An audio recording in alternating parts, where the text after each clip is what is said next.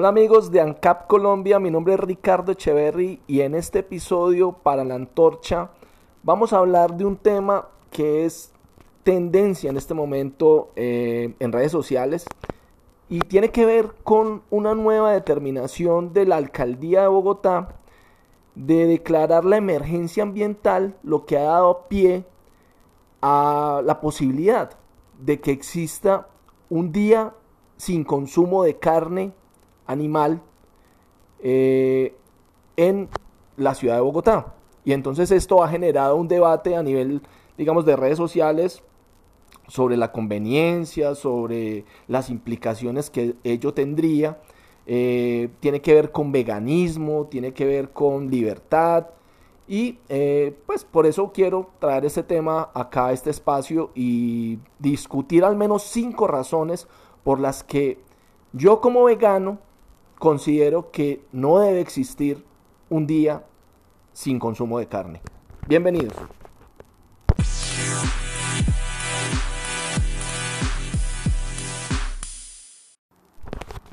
Bueno, la primera razón por la que yo como vegano, y quiero hacer un paréntesis acá, eh, personalmente a mí no me gusta eh, asumirme como vegano porque no estoy de acuerdo con muchas de las acciones y la manera en la que esta comunidad, ¿cierto? Y estas, estos grupos eh, promueven, digamos, el no consumo de productos de origen animal. ¿sí? Es una decisión, en mi caso, digamos, personal. Mm, considero que no es eh, adecuado, que, para mi, mi gusto personal, mm, pues es mejor no, no consumir productos de origen animal. Sin embargo, que las personas, digamos, tengan otros tipos de, gustos, de, mm, inclinaciones o de posturas, ¿cierto? Entonces, para mí no hay ningún problema si yo soy vegano y otra persona no quiere ser vegano, ¿cierto? O sea, yo considero que en esta primera razón que voy a dar, y quería hacer ese paréntesis, eh, la primera razón es que las personas deben ser libres de elegir el tipo de alimentación que quieren, que prefieren, que les gusta, ¿cierto? Y como veganos no es ético y como, como cualquier tipo de, de, individuo, o sea, no es ético que como personas obliguemos a los demás a nuestros propios gustos y preferencias, ¿cierto? Ni siquiera a nuestra visión de mundo, a nuestra cosmología, ¿sí? O sea, las personas tienen que ser libres de encontrar sus preferencias, sus gustos. Eh, y la alimentación es un ejercicio fundamental de, de, la libre personalidad, que incluso está protegido eh, en nuestra constitución. Entonces considero que a nivel, digamos, de, de ética, de moral, no está bien aplicar coerción y obligar a otros a adoptar mis gustos y mis preferencias. Incluso cuando los motivos que se esgrimen pueden ser completamente altruistas, loables, eh, de una altura, digamos, eh, superior en la ética y la moral. No considero que, esas ideas eh, justifiquen, digamos, obligar a otros a alimentarse de la manera que no quieren hacerlo.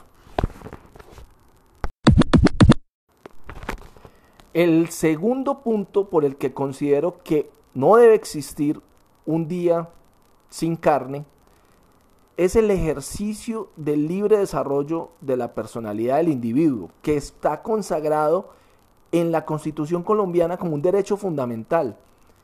Y me parece que una medida, digamos, de coerción por parte de una autoridad, digamos, eh, como la alcaldía de Bogotá, viola de, en todo sentido, este, este ejercicio, este libre desarrollo del individuo y su personalidad.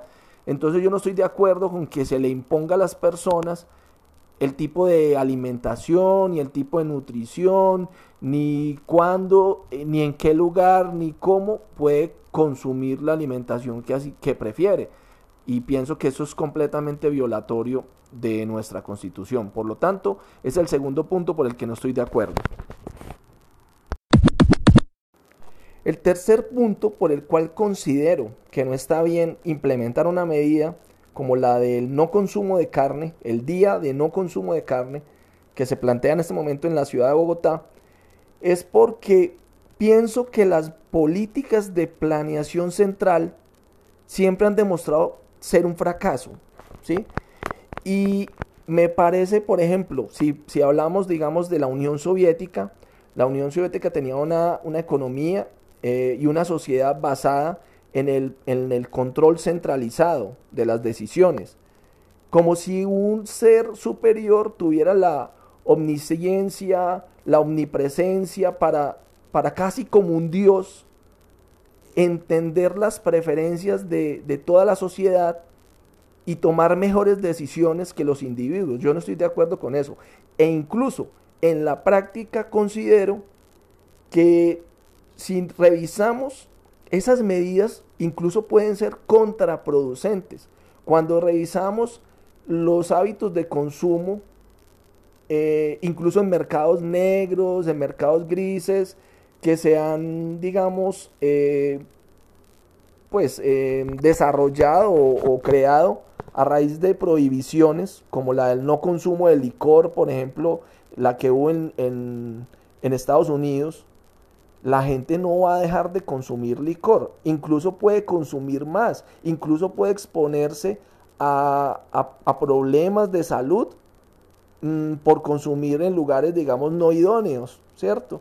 Entonces yo considero que estas medidas incluso pueden generar un pico de consumo, como ha pasado quizás con los cigarrillos, que entre más medidas restrictivas, en la práctica vemos que las generaciones están incluso eh, consumiendo más cigarrillos, las nuevas generaciones, ¿cierto?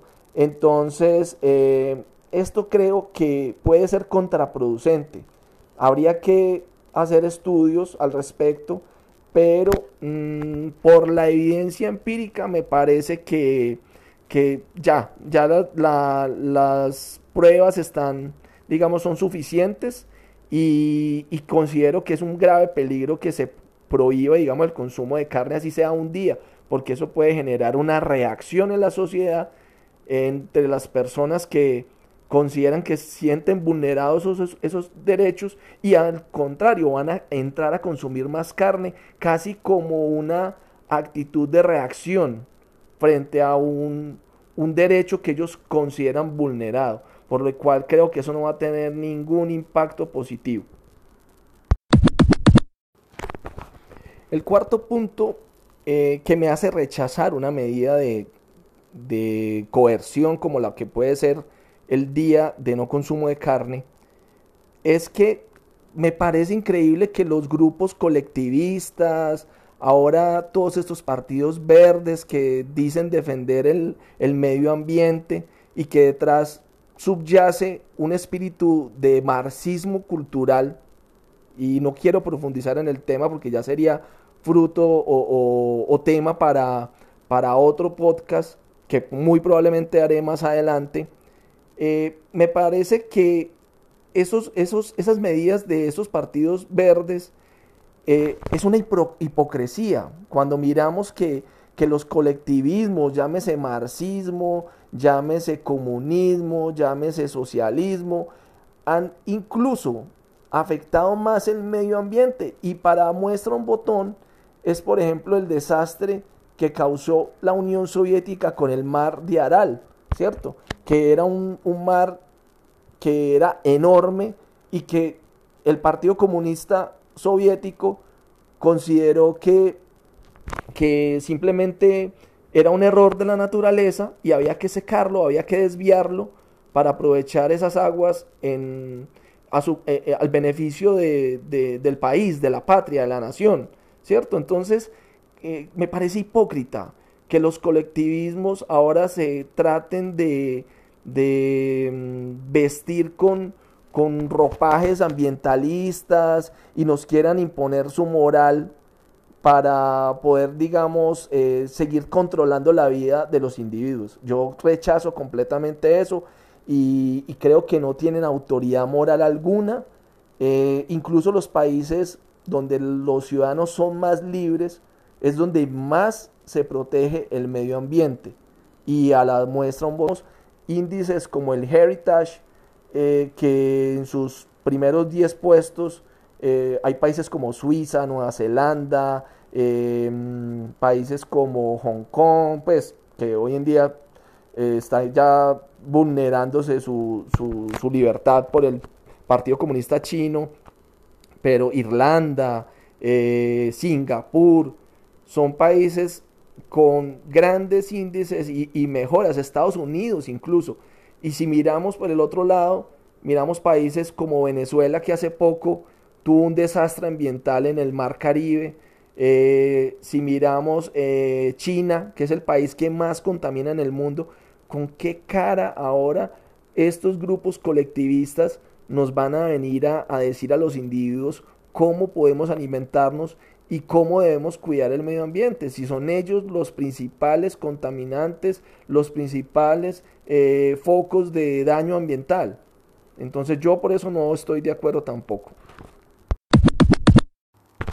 Finalmente, el último punto por el que yo no puedo estar de acuerdo con una medida como la del día sin consumo o el día de no consumo de carne es que esto va a implicar una serie de impactos económicos, tanto en la sociedad, en los individuos, en los negocios, en los restaurantes, en las carnicerías, en los supermercados, que se van a ver afectados de alguna manera con estas medidas, con probablemente multas por violar eh, las indicaciones de, la autoridad eh, de la alcaldía, ¿cierto?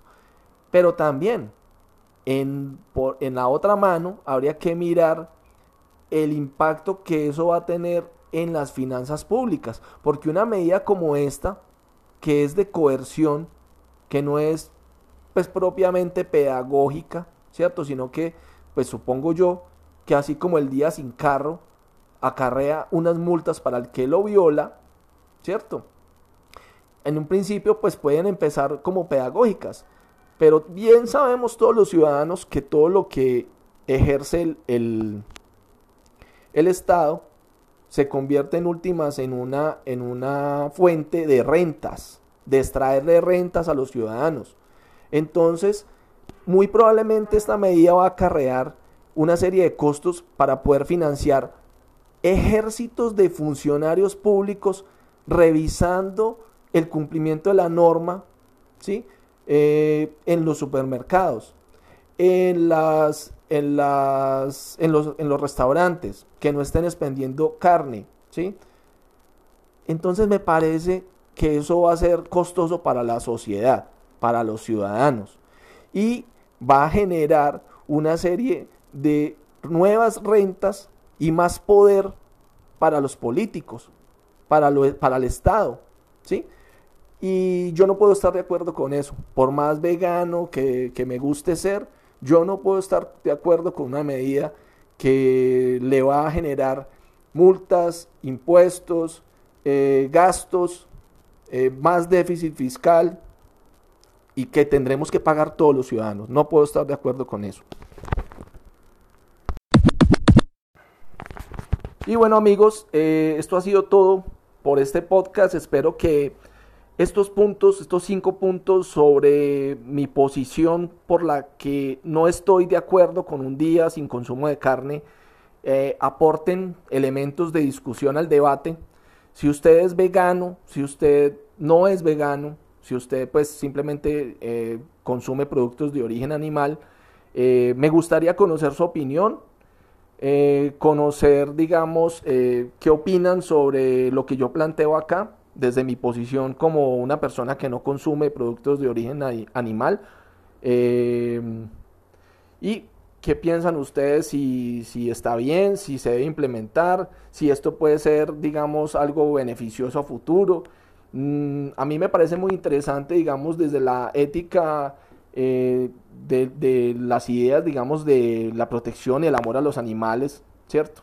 Eh, que es probablemente donde nace mi, mi, decisión de no consumir, digamos, productos de origen animal eh, o de evitar, porque de todas maneras es muy difícil, ¿cierto? Tanto las vacunas, el B12, Ah, eh, o sea, yo no soy un dogmático, yo no me considero una persona que, que simplemente eh, es activista del veganismo. O sea, yo odio esa postura, digamos, activista que, se lo, quiere imponer al otro, ¿sí? sino que pues debe ser un, un ejercicio de discusión, de debate, de intercambio y voluntariamente quien desee eh, asumir y conocer sobre los beneficios. Incluso hay personas que llegan al veganismo de una manera mm, flexible, o sea, nunca se consideran totalmente veganos, pero les gusta, si les gusta el tipo de alimentación y, y lo practican eventualmente.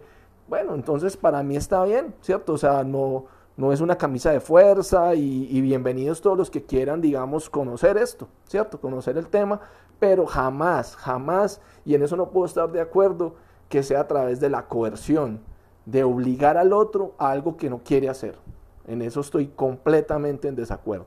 Entonces los invito a seguirnos en nuestras redes sociales, nos encuentran en Facebook, en nuestra fanpage como La Antorcha. Es un sitio de discusión política, económica, eh, que hemos creado una serie de amigos acá en la ciudad de Pereira. Y los invito que si escuchan esto nos ayuden a compartir, a debatir, a comentar. Y bienvenidos siempre. Hasta luego.